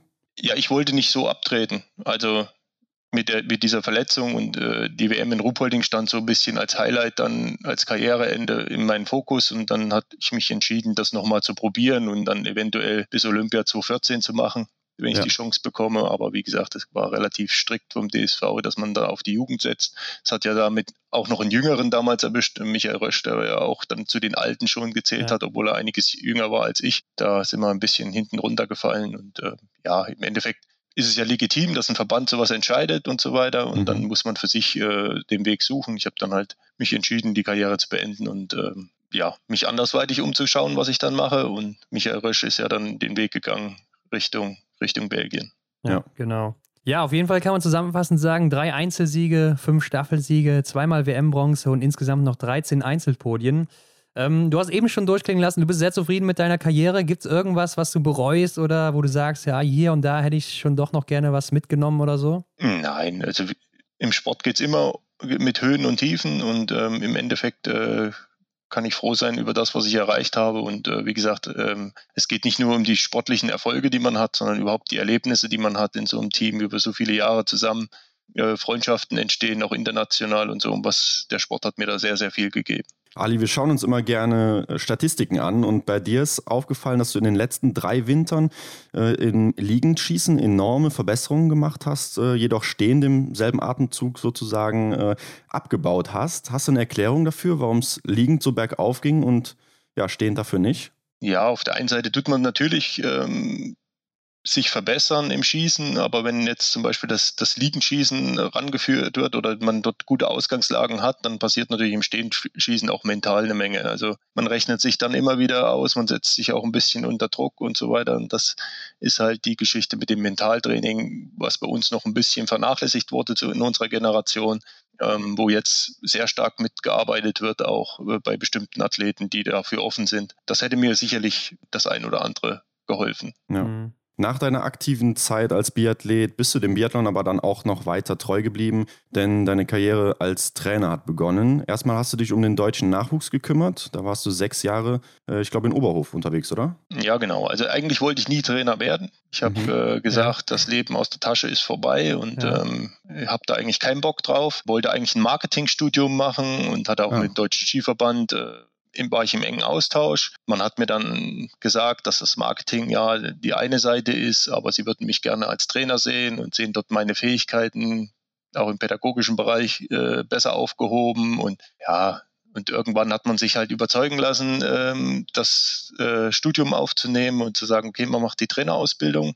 Ähm, bin ja beim Deutschen Skiverband angestellt worden. Ich bin ja bei der, bei der Bundespolizei normalerweise. Die hatten aber zu dem Zeitpunkt keine Trainerstelle offen. Mhm. Dann hat man mich beurlaubt unter Wegfall der Dienstbezüge und bin beim Deutschen Skiverband angestellt worden, habe meine Ausbildung gemacht und habe eigentlich das, das Trainerdasein von der Pike aufgelernt. Also wir haben ja viele Beispiele von früher, dass ehemalige Athleten relativ schnell nach oben gewachsen sind und ähm, gleich äh, in dem Spitzenbereich tätig waren. Und bei mir, ich, mir war es von Anfang an wichtig, ähm, von, von klein auf anzufangen. Und ich habe angefangen in Verein in Thüringen, Langlauf und Biathlon zusammen, was auch sehr interessant war. Habe mit äh, Schuhebinden angefangen, zweite Klasse Grundschulsport. Mhm. Ähm, bin dann über zwei Jahre in dem Schülerbereich Luftgewehr gewesen, ähm, dann ans Sportgymnasium gewechselt, die 16er übernommen, Damen wie, wie äh, Herren auch und dann halt Stück für Stück bis zu den Abiturienten, die alle noch in der Schule waren. Und das war eine sehr lehrreiche Zeit, weil ich glaube immer noch, wenn man Kinder begeistern kann, dass sie den Sport mhm. machen, dann kann man sehr viel auch mitnehmen, um dann später den, den harten Leistungssport eigentlich den Jungs beizubringen und äh, immer wieder die richtigen Worte zu finden und zu motivieren. Und äh, das Studium hast du in Köln gemacht, oder? Genau, also ich habe ähm, die C- und die A-Lizenz gemacht ähm, beim Professor Klaus Nietzsche damals noch in, in Leipzig und bin dann nach Köln gegangen, habe drei Jahre den Diplomtrainer des DOSB gemacht und anschließend habe ich dann noch in Leipzig meine Sportwissenschaften im Bachelor abgelegt. Und wie gesagt, das war schon sehr, sehr interessant, die ganze Theorie mhm. und das praktische Wissen, was man aus seiner Karriere hat, zu verbinden und mhm. dort ähm, eigentlich gut ausgebildet dann ja, im Nachwuchs zu arbeiten und jetzt halt bei den Schweizer Herren. Wir haben mal einen Artikel von 2017 von dir gefunden. Da hast du gesagt, der Nachwuchs in Oberhof, der ist gut aufgestellt und auf dem richtigen Weg. Siehst du das heute rückblickend immer noch so? Ja, es ist schwierig jetzt zu beantworten. Ich bin ja jetzt schon das zweite Jahr nicht mehr dort. Ich habe damals eine, eine, Truppe hinterlassen, eine Herrentruppe, die, die relativ erfolgreich in, in der Jugend äh, beziehungsweise auch Richtung Junioren marschiert ist. Hendrik Rudolf war Jugendweltmeister schon, ähm, ja. Benny Mehns äh, bei der EOF eine Silbermedaille gewonnen, äh, Max Barchewitz äh, Juniorenweltmeister. Das war sicherlich eine, eine, Truppe, wo sehr, sehr viel Potenzial drin steckt, ähm, die, die auch ihren Weg gehen wird. Und ich hoffe, dass man den einen oder anderen Namen vielleicht in den nächsten Jahren äh, hören wird. Wie jetzt äh, die Nachwuchssituation ist, kann ich halt schlecht einschätzen, wer da so nachkommt. Ja, hast du damals auch gesagt, ne, dass äh, du schon einige siehst, die da die Chance hätten, in die Fußstapfen zum Beispiel von Eric Lesser zu treten. Ähm, Jetzt sind ja vier Jahre vergangen. Weißt du, wo die heute stehen? Oder wer war das auch damals, den du da so im Kopf hattest? Waren das jetzt die, die du genannt hattest? Oder ja, das sind ja die, ja die, Jungs, die jetzt äh, noch dabei sind. Ähm, wie gesagt, der, der Max Barchewitz ist jetzt 2D-Männer. Ähm, genau, ja. Simon Kaiser, der letztes Jahr bei der JWM dabei war, ist das erste Jahr Männer. Also das sind alles noch, noch junge, junge Leute, die jetzt ähm, noch äh, zwei, drei, vier Jahre brauchen, um dann äh, in dem Bereich zu sein. Wenn man sieht, auch in Philipp Horn oder ein Lukas Fratscher haben ja einige Jahre gebraucht eigentlich, bis sie den, den Anschluss geschafft haben, mhm. um, um ins Weltcup-Team zu kommen. Und die Zeit muss man den Jungs einfach geben. Also es ist immer wieder faszinierend, dass es natürlich auch Athleten gibt wie die Norweger, die dann plötzlich mit 21, 22 ja. dastehen. Mir ist das damals auch gelungen, Michael Rösch ist das gelungen, Christoph Stefan ist das gelungen, aber das sind dann wirklich Ausnahmetalente und ähm, die fehlen uns ein bisschen, sondern wir haben halt Leute, die, die Talent haben und beharrlich arbeiten. Und ähm, ich hoffe, dass der ein oder andere wirklich die Lücke dann schließen kann, wenn der Erik dann seine Karriere beendet, dass wir auch noch Oberhofer-Sportler dann im Weltcup haben. Hm, ja, ich glaube, es ist einfach auch schwierig, die dann bei der Stange zu halten, oder? Wenn die sehen, es dauert so lange, bei anderen geht es vielleicht schneller oder so, dann könnte die Motivation auch schon mal verloren gehen, oder? Ja, ich, aber bei den Jungs, die ich hatte, glaube ich, ist die Motivation ungebrochen. also die, die brennen schon für die Sache. Hm, ja, gut. Seit ähm, 2020 im Mai konkret gesagt äh, bist du Cheftrainer der Schweizer Herren und ähm, voraussichtlich bis 2022. Also du hast gerade Halbzeit. Wie war dein erstes Jahr in der Schweiz? Ja, es war sehr aufregend. Also man tut natürlich äh, eine neue Truppe übernehmen mit sehr erfahrenen und erfolgreichen Athleten, wie der Benjamin Vega schon ist. Ähm, mhm. Jede Menge junge Leute, ähm, die dabei sind, wie ein Sebastian Stalter oder Niklas Hartweg, die äh, aufstrebende Talente sind und ähm, kommt in ein neues Umfeld rein, ähm, neuer Verband, ähm, kann sehr, sehr viel neue Sachen lernen, kann auch seine Erfahrungen mit einbringen und ähm, ja, es macht unheimlich viel Spaß, eigentlich das äh, zu gestalten. Aber auch ein super Assistenztrainer mit dem Daniel Hackhofer, der ist auch noch relativ jung, kommt aus dem Langlauf, ein Italiener. Mhm. Sandra Flunger ist äh, aus Österreich und somit haben wir aus vielen Nationen viele Inputs, äh, wo wir uns gegenseitig eigentlich äh, ja, im Trainingsalltag befruchten können. Und für meine Weiterentwicklung als Trainer ist das wirklich Gold wert. Ja, wie kam es denn überhaupt dazu, dass du heute da Trainer bist in der Schweiz? Ja, im Endeffekt war nach sechs Jahren DSV im Nachwuchs äh, war so ein bisschen ähm, ja, Stillstand. Also ich habe bis dahin immer mich weiterentwickelt und konnte praktisch äh, Stück für Stück höhere Altersklassen betreuen. Und ähm, mein Ziel war es natürlich auch in den Hochleistungsbereich reinzukommen. Und das war so ein bisschen jetzt eine, in dem Moment eine Sackgasse. Im Deutschen Skiverband waren die Trainerstellen alle gut besetzt und ähm, mhm. da hat man ein offenes Gespräch geführt, wie es denn das Beste wäre für mich. Und da haben wir halt drüber geredet mit Bernd Eisenbichler, der ja auch viele Jahre bei den Amerikanern war. Was wäre, wenn ich im Ausland äh, eine, eine, Trainerstelle annehmen würde? Wäre das gut für meine Entwicklung als Trainer oder nicht? Und ähm, er hat gesagt, es wäre zwar schade für den Deutschen Skiverband, aber er könnte diese Sache nachvollziehen und würde das mir keine Steine in den Weg legen. Und dann, ja, kann man so ein bisschen international die alten, ähm, die alten Beziehungen wieder äh, angeschrieben, ähm, wenn mhm. ihr was hört oder wie auch immer, ich wäre bereit, eventuell was zu machen. Und viele waren auch überrascht, dass ich bereit bin, Oberhof zu verlassen. Ähm, mhm. Hätten man gar nicht hingedacht. Und ähm, ja, da waren die, die Schweiz war dann das, das Projekt, was am meisten Potenzial hat aus meiner Sicht und äh, reizvoll ist. Und deswegen haben wir dann gesagt, okay, kamen dann die Gespräche zustande und dann ist das so in, entstanden, ja. Also du bist schon sehr heimatverbunden, kann man sagen, dann äh, zu Oberhof? Ja, ich äh, habe natürlich viele Jahre in Oberhof äh, als Sportler trainiert und so weiter und ähm, hängt natürlich mein Herz auch dran, aber mhm. das hat damit nichts zu tun. Ich bin auch damals mit mit äh, 18, 17 Jahren äh, nach Bad Endorf gegangen zur Bundespolizeisportschule. Ich finde auch da unten hat alles seinen Reiz. Also ich kenne noch Ruhpolding sehr gut, habe dort auch immer viel trainiert. Also das ist jetzt ähm, sicherlich, das Thüringer Herz schlägt mit, ja. aber im Endeffekt äh, schaut man, wo man dann am Ende arbeitet. Mhm. Und welche Erkenntnisse konntest du jetzt aus dem ersten Jahr als Cheftrainer mitnehmen, die du vielleicht auch als Jugendtrainer nicht so hattest? Ja, so viele neue Erkenntnisse gibt es nicht. Also man muss schnell laufen ja. und gut schießen und dann ist man vorne dabei. ähm, man hat deutlich gesehen, was, was für mich sehr überraschend war, ähm, Benjamins äh, Entwicklung in der Schießzeit. Mhm. Wir haben im Frühjahr miteinander gearbeitet und ähm, haben eigentlich dann irgendwann festgestellt, dass er im Liegenbereich nicht unter 30 Sekunden schießen kann, um zu treffen. Immer wenn es mhm. drunter ging, hat er eigentlich Fehler gemacht. Und er war eigentlich drauf und dran und wollte, hat auch im Jahr vorher versucht, seine Schießzeit extrem zu verbessern, weil er gesagt hat, das ist so eine Leistungsreserve, die er hat.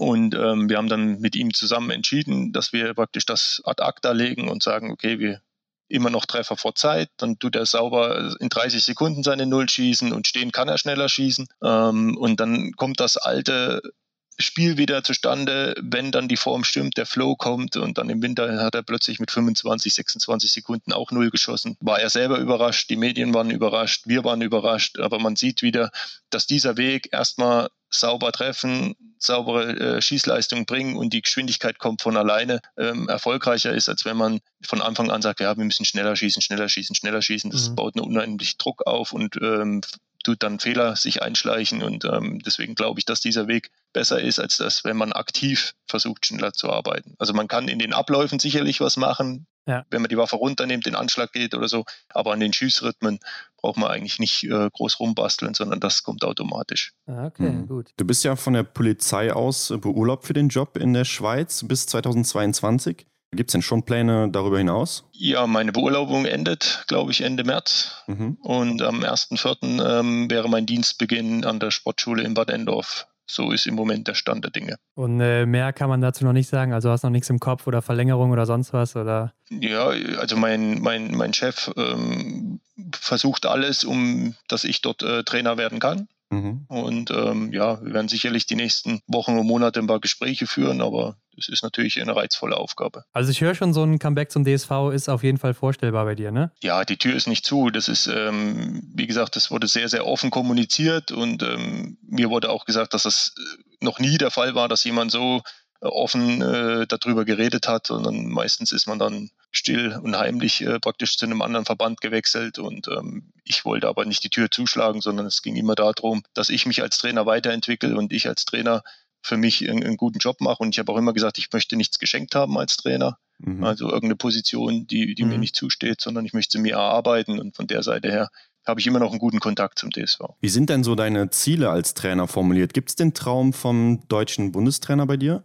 Oh, darüber mache ich mir keine Gedanken. Also das ist, wie gesagt, ich, ich habe immer gesagt, ich würde gerne äh, auch in, mit dem Hochleistungsbereich arbeiten. Das ist jetzt ja nicht nur, nicht nur Weltcup, sondern alle praktisch, die jetzt in dem Seniorenbereich sind. Mhm. Natürlich möchte man äh, als Highlight bestimmte Dinge mitnehmen. Jetzt darf ich hoffentlich Olympia äh, in Peking als Schweizer Trainer erleben. Und ähm, die nächsten vier Jahre sind natürlich sehr, sehr reizvoll mit den, mit den äh, Standorten, die da kommen, mit WM in Oberhof ja. bis dann äh, ja, WM in Lenzerheide und auch äh, Olympia in Antholz. Das wird sicherlich äh, eine ganz andere Nummer als das, was in Peking für uns steht, ähm, von, ja. von der Atmosphäre. Das wäre schon ein Traum, dort irgendwo mitwirken zu können, aber das ist, wie gesagt, äh, alles Zukunftsmusik. Ja, du hast ja auch Deutschland als Athlet und ähm, als aus Trainersicht kennengelernt. Jetzt lernst du die Schweiz aus Trainersicht kennen. Wo liegen denn die Unterschiede zwischen ähm, den beiden Nationen, die dir bislang aufgefallen sind? Ja, also Deutschland hat, wir sagen zwar immer wenig Nachwuchs, aber ähm, gegenüber der Schweiz schon noch eine Menge.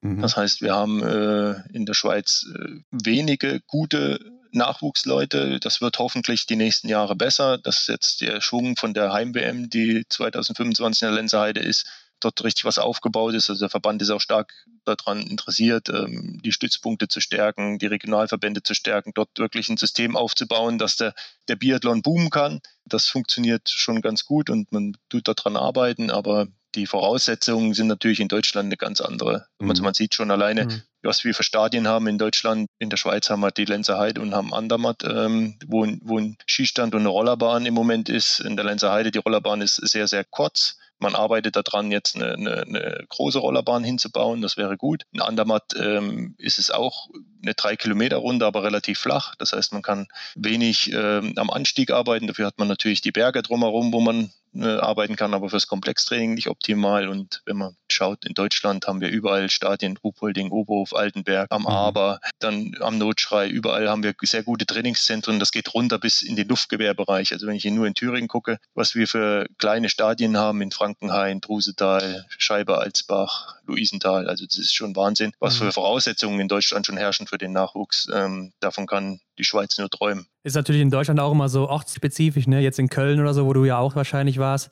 findest du natürlich gar nichts so in der Richtung, aber ähm, klar, bei euch da im, in Thüringen oder in Bayern ist es sicher anders. Ähm, mhm. Aber in der Schweiz passiert ja trotzdem allgemein sehr viel momentan. Ne? Also Lenzerheide, hast du auch gesagt, wird zum Weltcup-Ort, zum WM-Austragungsort. Die Junioren, äh, hast zwar gesagt, sind wenige, aber die prä präsentieren sich ja schon seit einigen Jahren sehr, sehr stark mit Amy Baserga, Niklas Hartweg oder Lea Meyer. Wo siehst du denn die Schweiz jetzt so in der Zukunft im Biathlon? Es ist äh, alles möglich. Wir müssen sehen, dass die, äh, die guten Junioren oder diese großen Talente, die wir haben, wirklich hegen und pflegen und ähm, dass die oben ankommen. Und ähm, Niklas hat das letztes Jahr schon schon bewiesen. Er war relativ viel bei mir in der Gruppe dabei im Winter, hat dort ähm, ja. gute Leistungen gebracht, mhm. teilweise sehr gute Leistungen für sein Alter ja, wir müssen sehen, dass wir ihn immer stabiler kriegen und, und stärker werden lassen. Und ähm, im Endeffekt ist, sagt auch jeder, die Schweiz ist eine große Langlaufnation, aber es hängt eigentlich alles mit Colonia zusammen. Jetzt haben sie noch zwei Mädels, die ganz gut sind, aber auch an ja, wenigen genau. Athleten. Und wenn dann irgendwann auch ein Schweizer Athlet aufs Podest regelmäßig läuft oder in die Top Ten reinläuft, oder wenn wir zum Benjamin Vega jetzt es uns gelingt, einen Jeremy Finello zu entwickeln, dass der auch in diesem Leistungsniveau ist, dann wird die Schweiz als Biathlon-Nation schon ganz anders wahrgenommen. Ja, weißt du denn, was hier in der Vergangenheit richtig gemacht wurde in den, im Nachwuchsbereich? Ja, was heißt richtig gemacht? Man hat, hat sicherlich hart trainiert, man hat gut trainiert. Wir haben mit John Andrea Bundi einen erfahrenen ehemaligen Langläufer, der praktisch Nachwuchschef im Biathlon war der dort äh, eine Truppe um sich geschart hat und äh, dort sehr viel Motivation äh, reingelegt hat und dort äh, die Leute gut entwickelt hat. Aber das können wir in Deutschland genauso. Also ich meine, wir haben mit Philipp Libowitz einen amtierenden Weltmeister im Einzel Richtig, und äh, ja. Max Barchewitz im Jahr vorher und so weiter. Also die, das Potenzial ist schon da, dass wir da dagegenhalten können. Wir müssen nur sehen, dass wir die Jungs weiterentwickeln und ihnen auch die Zeit geben. Dann der, der Vorteil der Schweiz ist jetzt, dass Niklas Hartweg eigentlich noch als Junior obwohl der jetzt zwei Jahre länger die Junioren sind als bei, zu meiner Zeit, jetzt schon Weltcup laufen kann. Und dieses, ja. dieses Flair im Weltcup mitzulaufen, sich mhm. tagtäglich mit dem Besten zu messen, das bringt unheimlich viel. Und bei uns kann es passieren, dass ein, ein Juniorenweltmeister, wenn er zu den Männern kommt, dann Deutschlandpokal läuft. Und das ist natürlich ein bisschen, glaube ich, die Krux an der Sache. Also ich als Beispiel zum Beispiel, ähm, ich war in meinem letzten Juniorenjahr läuferisch gleich mit Jörn Wollschläger. Mhm. Er hat besser geschossen, hat auch die Einzelmedaillen zur JWM gewonnen, nicht nur in der Staffel. Und dann habe ich halt das Glück gehabt, in den Weltcup reinzukommen mit 19 Jahren. Er war nur im Europacup. Und in diesem ersten Weltcup-Jahr habe ich mich um drei Prozent im Laufen von ihm abgesetzt, weil ich ja. jeden Tag mit dem alten, erfahrenen Hasen hart trainieren musste, jeden Wettkampf Vollgas bis zur Ziellinie gehen musste. Und äh, das hat mir unheimlich viel gebracht. Und ich glaube, dass das könnte der Vorteil sein von der kleinen Nation, dass man seine paar Guten, die man hat, dann auch in den großen Rennserien einsetzen kann, ihnen die Zeit geben, sich zu entwickeln so wie es bei mir auch war, und dass die dann wirklich in die Weltspitze vordringen können. Ja, und äh, wie sieht es da so momentan mit dem Material aus? Also habt ihr da jetzt auch schon so einen Wachstruck und so, weil das haben ja auch viele kleinere Nationen noch nicht. Ja, wir hatten jetzt noch keinen Wachstruck. Ähm, wir haben aber ein gut aufgestelltes Technikerteam rund um Frank Schmidt, der auch aus dem Thüringer Wald kommt. Mhm. Aber uns wurde zugesagt, dass ein Wachstruck bestellt ist und nicht in diesem Jahr, sondern im Jahr drauf, nach Olympia, wird auch die Schweiz einen Wachstrakt bekommen. Ja, schön. Wenn dann das Flurverbot äh, eingetreten ist, komplett. das könnte passieren, ja. ähm, gucken wir uns doch mal dein Team an. Was können wir da erwarten in der kommenden Saison? Was äh, denkst du selber? Ja, ich hoffe, dass wir an die, an die Leistung, die Benji gezeigt hat, mit seinem ersten Podestplatz nach zig Jahren wieder mal ähm, anknüpfen können. Er ist hoch motiviert, ähm, in seine letzte Olympiasaison zu gehen. Er ist ja auch schon einer der Arrivierten. Ähm, und ich hoffe, dass wir den einen oder anderen, ich habe jetzt Jeremy Finello schon genannt, der läuferisch einen sehr großen ja. Sprung nach vorne gemacht hat, wo es noch am Stehenschießen hapert, wo wir versuchen, das auf die Reihe zu kriegen, ähm, so als zweite Speerspitze äh, integrieren können in die Mannschaft. Und wenn dann von den Jungen, wie gesagt, Stalder, Hartweg oder auch aus der zweiten Reihe, die wir noch haben, Joscha Burkhalter zum Beispiel oder wie auch immer, wenn die alle ja. sich weiterentwickeln, dass wir auch in den Staffeln wieder größere Rollen spielen, wobei das ist uns dieses Jahr schon ganz gut gelungen in den Staffeln, ähm, immer wieder bis zum letzten Schießen in die Top 6 gewesen, äh, dort Aufmerksamkeit eigentlich regeneriert, dass wir da als Team noch stärker werden und auch in den Staffeln in, regelmäßig in die Top 6 laufen können. Ich glaube, dann sind wir auf einem guten Weg. Ja, ja, ich meine, äh, hier und da war der ja schon mal ganz gut dabei in der letzten Saison. Ne? Also es sieht schon recht gut aus, gerade in den Staffeln. Ähm, es gab ja auch, ich glaube, in Oberhof war es so eine kleine Singlebörse mit Joscha Burkhalter. Ne? Hast du da was mit zu tun? Stimmt. Was, ja, was heißt mit zu tun? Ich meine, man tut immer ein bisschen äh, Spaß machen und äh, Joscha war damals einer der wenigen oder fast der einzige, der noch Single ist. Und dann muss er sich natürlich den einen oder anderen Spruch mal äh, anhören und so. Und dann habe ich am Tisch gesessen und habe gesagt, Joscha, soll ich das klären? Und dann hat er gesagt, hat er gegrinst und hat gesagt, ja, was willst du denn machen? Ich, ich kläre das schon. Dann habe ich halt den Christian Dexner eine kleine Nachricht geschrieben mit dem Aufruf, er soll da mal was machen. Und das ist dann ganz schön explodiert. Also er hat äh, unzählige E-Mails, ja. äh, Briefe und alles bekommen. Und ähm, ja, es war eine kleine lustige Aktion. Ja, ging echt gut durchs Netz. Also es äh, hat gut funktioniert auf jeden Fall. Aber er ist immer noch Single oder äh, wie sieht's aus? Ich glaube, dass er mittlerweile jemanden hat, ah, ähm, ja. aber er hat sie mir noch nicht vorgestellt. Ja, alles klar. ja, Ali, was ähm, geht denn sonst so bei dir? Also hast du neben dem ganzen Biathlon auch noch eine zweite Leidenschaft, die du so in der Freizeit ähm, verfolgst? Ja, Leidenschaft. Also meine Familie ist natürlich mir extrem wichtig, meine Frau Katja und äh, unser kleiner Sohn mhm. äh, Brian ich habe früher als Athlet immer so ein bisschen auch ein Faible gehabt für alte und schnelle Autos. Habe mir ja auch den ein oder andere ältere Modell zugelegt, ähm, was in den Garagen steht und äh, darauf wartet, dass ich sie herrichte. Aber ich habe immer gesagt, nachdem ich dann mit dem Sport aufgehört habe, habe ich Zeit. Aber es ist halt leider nicht so, dass man jetzt die Zeit hat. Ja. Ähm, wie gesagt, Motorsport ist natürlich auch immer eine große Leidenschaft von mir gewesen. Und so hat jeder sein, sein kleines Hobby nebenbei, was meistens zu kurz kommt. Und äh, wie sieht es sportlich aus? Bist du da auch noch da gut dabei? Oder? Ja, mit den Jungs kann ich nicht mithalten. Also das muss man ganz ehrlich sagen. Also die sind äh, da schon durchaus fitter als ich und ähm, ich habe meine Zeit gehabt, als ich durch die, die Loipen gerast bin, wie ein Verrückter und ähm, das muss man dann auch anerkennen. Also heute gar nicht mehr so wirklich unterwegs, so auch in deiner Freizeit oder? Ja, ich fahre mit meiner Frau ein bisschen Fahrrad. Sie hat ein E-Bike, okay. ich ein normales, das ist schon hart genug. Mhm. Aber ansonsten jetzt, dass ich jetzt hier jeden Tag rausgehen muss zum Training, die Zeiten sind vorbei. Okay. Ja. Wir haben eine Kategorie, die heißt Fragen, die wir unsere Gäste immer fragen und die feuern wir mit dir hier auch durch. Die erste Frage lautet, hast du bzw. hattest du ein Ritual vor jedem Rennen? Oh, das ist schwer zu sagen. Also jeder, ich glaube, jeder Athlet ist so ein bisschen abergläubisch und ähm, ja, wenn ein gut, Wettkampf gut funktioniert hat, dann hat man dasselbe Frühstück zu sich genommen und hat versucht, mhm. denselben Ablauf zu machen. Mhm. Ähm, dann hat es mal wieder nicht geklappt, dann hat man es wieder über den Haufen geworfen. Also das ist äh, jetzt ein bestimmtes Ritual hatte ich da aber nicht. Was war denn dein Lieblingsort im Weltcup außer Oberhof? Oh, da gab es viele. Also Oslo ist natürlich sehr faszinierend. Ähm, Antholz vom Wetter und von der Anlage her. Es gibt Ruhpolding war natürlich auch immer ein Highlight für uns als Heimweltcup. Ich glaube, überall, wo man mal Erfolg hatte, geht man auch gerne in Östersund, war auch, nachdem ich dort die Bronzemedaille äh, gewonnen habe, war ich sehr gerne dort. Also ja. ich glaube, ich habe jetzt nicht gegen keinen Ort irgendwie eine Antipathie. Welche war deine Lieblingsdisziplin? Ja, das ist nicht schwer zu erraten, der Sprint. Ne? Das ja, habe ich mir schon gedacht, genau. ähm, stehend oder liegen schießen? Eigentlich äh, stehen schießen. Also ich habe mir eigentlich früher im Stehen ein bisschen leichter getan als im Liegen. Liegen musste ich es mir härter erarbeiten, aber wie du schon die Statistik gut gesehen hast, hat sich das dann auch mal gedreht wieder. Ja. Im Endeffekt muss man es nehmen, wie es kommt. Mhm, ja. Was ist für dich das Coolste am Biathlon?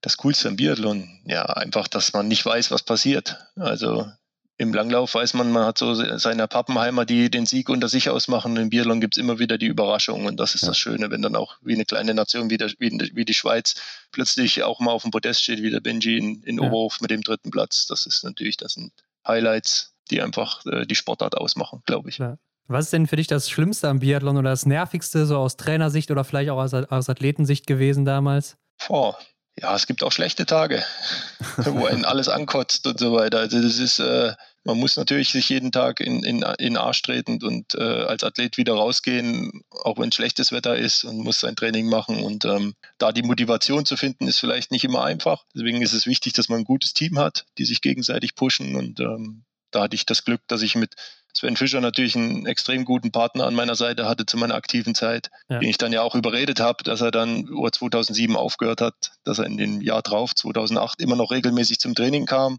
und hat äh, mit mich im Schießen unter Druck gesetzt. Also ich bin dann die Runde komplett gelaufen, er nur eine kleine Schleife hat auf mich gewartet, hat sich neben mich gestellt und Aha. hat den ersten Schuss gesetzt und so. Also da hat er mich noch äh, unterstützt, obwohl er schon aufgehört hatte. Und ähm, ja, das ist, glaube ich, wichtig, dass man wirklich Freundschaften hat und äh, sich gegenseitig hilft. Und wenn der eine mal nicht so äh, Lust hat oder die Motivation hat, dass der andere den mitzieht. Hm. Und am nächsten Tag ist es andersrum. Welcher war denn dein schönster Moment im Biathlon? Hm. Ja, sicherlich die, die Bronzemedaille, als ich dort über die Ziellinie gelaufen ist. Ich meine, das sieht man in den, den Videoaufnahmen oder den, den Bildern, die da geschossen wurden, ähm, mhm. sehr deutlich. Und ähm, da ist schon ein Riesenstein vom Herzen gefallen. Ja, hast ja auch nochmal sehr detailliert erzählt, wie die letzte Runde da ablief eben. Wer waren denn deine Vorbilder im Biathlon oder vielleicht auch außerhalb vom Biathlon andere Sportler oder sowas? Ja, Vorbilder.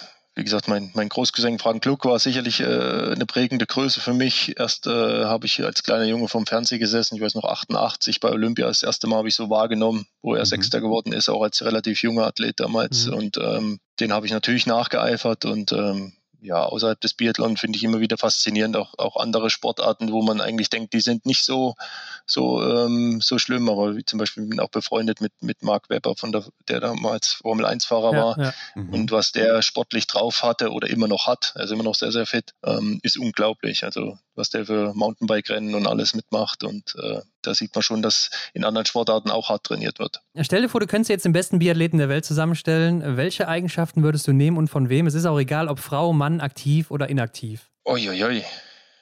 Ja, gut, die die Beharrlichkeit von, von Ole Einer Björndal, weil wenn er mit 40 Jahren noch Olympiasieger wird und äh, wenn man sieht, was er auch für einen Weg dorthin gegangen ist, äh, ist unglaublich, sicherlich mit einem riesen Talent gesegnet, aber dann mhm. auch das so lange durchzuhalten. Die Schießgeschwindigkeiten von oder auch Trefferquoten von Simon Eder. Ja, ja Laufstärke, was ein Martin Foucault dort äh, abgezogen hat, wäre sicherlich auch vom Vorteil. Ja, bestimmt. Ja. Ali, dann verrat uns noch zum Abschluss, was würdest du auf eine Plakatwand schreiben in einer großen Stadt, wo es jeder lesen kann? Uiuiui. Hast du da irgendeine Lebenseinstellung oder gerade auch in deiner aktiven Zeit als Biathlet, was hat dich immer wieder gepusht, irgendwie ein, ein Motto oder sowas? Oder eine Nachricht, die du rausgeben willst an die, an die Welt? ja, genau. Oh, das ist schwierig. Ja, im Endeffekt wird Leistung immer belohnt. Ja. Also ich bin davon überzeugt, wer hart an sich arbeitet, egal jetzt ob im Sport oder in der normalen Wirtschaft, ähm, wer immer beharrlich dranbleibt und immer versucht, sein Bestes zu geben, der wird auch dann am Ende belohnt werden. Ja, ich denke, da ist ja auch gerade der genannte Björn von dir ein ganz gutes Beispiel für, ne? der mit 40 dann eben nochmal Olympiasieger mhm. wurde. Damit äh, sind wir dann auch durch, Ali. Ähm, du kannst zum Abschluss noch ein bisschen Werbung machen in eigener Sache. Kann man dir noch folgen? Soll man dir noch folgen auf Instagram oder sonst irgendwo, Social Media? Ja, wer da Lust hat, kann gerne äh, sicherlich auf äh, Instagram mir folgen. Ähm, das sollte machbar sein, mich dort zu finden. Auf Facebook bin ich ja auch mit einer Seite, aber das ist jetzt alles nicht so wichtig wie das, was für uns steht. Olympia ja. steht an und da ist erstmal wichtig, dass wir gut durch diese äh, Trainingsphase kommen und die Jungs ordentlich vorbereiten, um dort eine schlagkräftige Gruppe für den Winter zu haben. Also kriegt man dann bei dir noch so ein paar Trainingseinblicke oder so, das äh, Trainer-Alltagsleben? Ja, ich bin jetzt nicht so, dass ich jetzt äh, jeden Tag was poste, aber hier und da kommt dann auch mal was. Okay. Ja, gut, alles klar. Dann vielen Dank für deine Zeit. War sehr interessant, nochmal durch deine Karriere zu gehen und auch durch deinen aktuellen Job. Und äh, viel Erfolg auf jeden Fall auch für die nächste Saison und äh, was auch immer dann danach kommen mag. Ne? Genau, ja.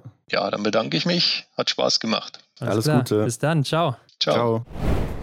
Ja, Hendrik, es bleibt ein spannendes Thema, wo die Schweiz in der Zukunft stehen wird. Ähm, mhm. Aber mit dem Ali sind sie anscheinend ganz gut aufgehoben da. Ja, die Schweiz oft schon von uns thematisiert. Also ich glaube ähm, und merke auch immer wieder jetzt durch andere Gespräche halt eben, dass in der Schweiz wirklich was abgeht und ähm, ja, genau, genauso gespannt wie du, wie es da mal dann demnächst aussehen wird. Ja, aber es bleibt auch spannend abzuwarten, wo wir Alexander Wolf dann in Zukunft sehen werden. Mhm. Bleibt er den Schweizern erhalten oder wechselt er zurück zum DSV? Es ist ja anscheinend noch ziemlich offen für ihn. Ja, oder vielleicht bekommt er noch ein ganz anderes Angebot. Steht alles in den Sternen. Ja, nach Olympia tut sich bekanntlich immer viel, was äh, die Trainer angeht, denn ja, mhm. so ein Trainer, der wird meistens für vier Jahre verpflichtet mindestens. Und darüber hinaus entscheiden dann die Leistungen bei Olympia häufig darüber, ob der Trainer weiter übernommen wird. Also mhm. warten wir mal ab, wie das dann nach der nächsten Saison aussieht. Wir werden ihn ja dann auf jeden Fall bei Olympia mit den Schweizer Herren sehen am Rand am Fernglas. Aber ja, diese Woche Matafokat Nordic Festival, Samstag die Biathlon-Rennen. Schreibt uns doch mal unter das Folgenbild, wer da für euch der Favorit ist. Ihr kennt die Teilnehmer ja, ansonsten guckt sie nochmal nach, äh, im Mhm. Internet zum Beispiel. Und dann würde mich mal interessieren, was ihr denkt, wer denn da bei den Frauen oder auch bei den Herren euer Favorit ist. Also wir haben ja Tyrell Eckhoff dabei, Stola Holmler Greit. Ja. Was denkst denn du, Hendrik? Ja, Ron, das ist, ähm, ich finde, hier nochmal schwerer als beim City Biathlon in Wiesbaden vorherzusagen. Denn ja, wir haben hier so gute Namen dabei. Franziska Preuß ist für mich bei den Damen definitiv eine, die vorne mitspielen wird. Aber wir haben auch Lisa Theresa Hauser dabei, ne? oder Tyrell Eckhoff, wie du gesagt hast. Bei den Herren auch Quentin Fiormaillet zum Beispiel, Stola Holmgreit. Also, wenn ich mich jetzt auf zwei oder auf eine Dame und einen Herrn festlege, dann sage ich Quentin Fiormaillet und äh, Franziska Preuß. Ja, die Damen sind echt unglaublich schwer. Also Gilles Simon haben wir auch noch am Start, die Richtig. in Wiesbaden jetzt schon Erste und Zweite geworden ist in den letzten zwei Jahren. Also Franzi Preuß, weiß ich nicht, ist glaube ich im Sommer nicht so gut unterwegs auf Skirollern, aber ist natürlich eine sehr gute Schützin und wenn sie hier auch do gut durchkommt und auch in ihrem schnellen Rhythmus, ist sie für mich auch ganz klar die äh, Nummer eins hier. Tyrell Eckhoff zeigt ja anscheinend auch, dass sie äh, im Schießen weiterhin gut dabei ist, aber Ja. Lisa Theresa Hauser, da bin ich auch mal gespannt Mhm. ist ja auch eine gute Schützin und war ja auch ihr Fokus, wie sie uns erzählt hat, dann nochmal das Augenmerk drauf zu legen. Also ja, ich Spät. entscheide mich auch zwischen Franzi Preuß oder Lisa Theresa Hauser. Ähm, weil du Franzi sagst, sage ich dann Lisa. Ja, ist ein guter Deal.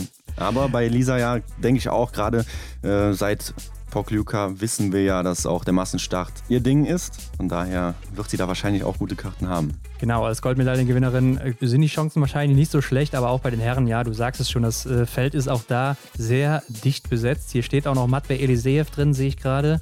Aber auch hier sehr gute Schützen am Start. Dann haben wir Johannes Dahle dabei, ähm, aber auch im Sommer nicht so gut gewesen, auch bei den norwegischen Meisterschaften die letzten Jahre nie oder im Blink-Festival hat er mich nicht so überzeugt. Ähm, dann haben wir aber noch Simon Detieu dabei mit seinen zwei Weltcupsiegen jetzt und äh, auch ansonsten immer sehr, sehr gut. War auch mal französischer Doppelmeister vor anderthalb oder zwei Jahren. Also auch ein Mann, der immer gefährlich ist. Ähm, aber ich glaube ja, Kantar Fiormaillet oder Stola Holmler Greit. Ich nehme den besseren Schützen und äh, setze auch auf Stola Holmler Greit hier. Der ja auch, wie wir wissen, eine Goldmedaille im Massenstart hat. So ist es. Oder es überrascht uns auch Benedikt Doll, der ja mit Franzi Preuß aus Deutschland anreist. Nächste Woche sind wir schlauer, Ron. Wir hatten ja letzte Woche auch noch über eine Folge am äh, vergangenen Freitag gesprochen. Äh, haben wir leider zeitlich nicht hinbekommen. Ne? Werden wir aber mit Sicherheit noch irgendwann nachreichen. Ja, korrekt. Mhm. steht in den Startlöchern. Und ja, ansonsten abonniert uns bei Spotify, bewertet uns am besten mit 5 Sternen, teilt es überall in dieser weiten Welt.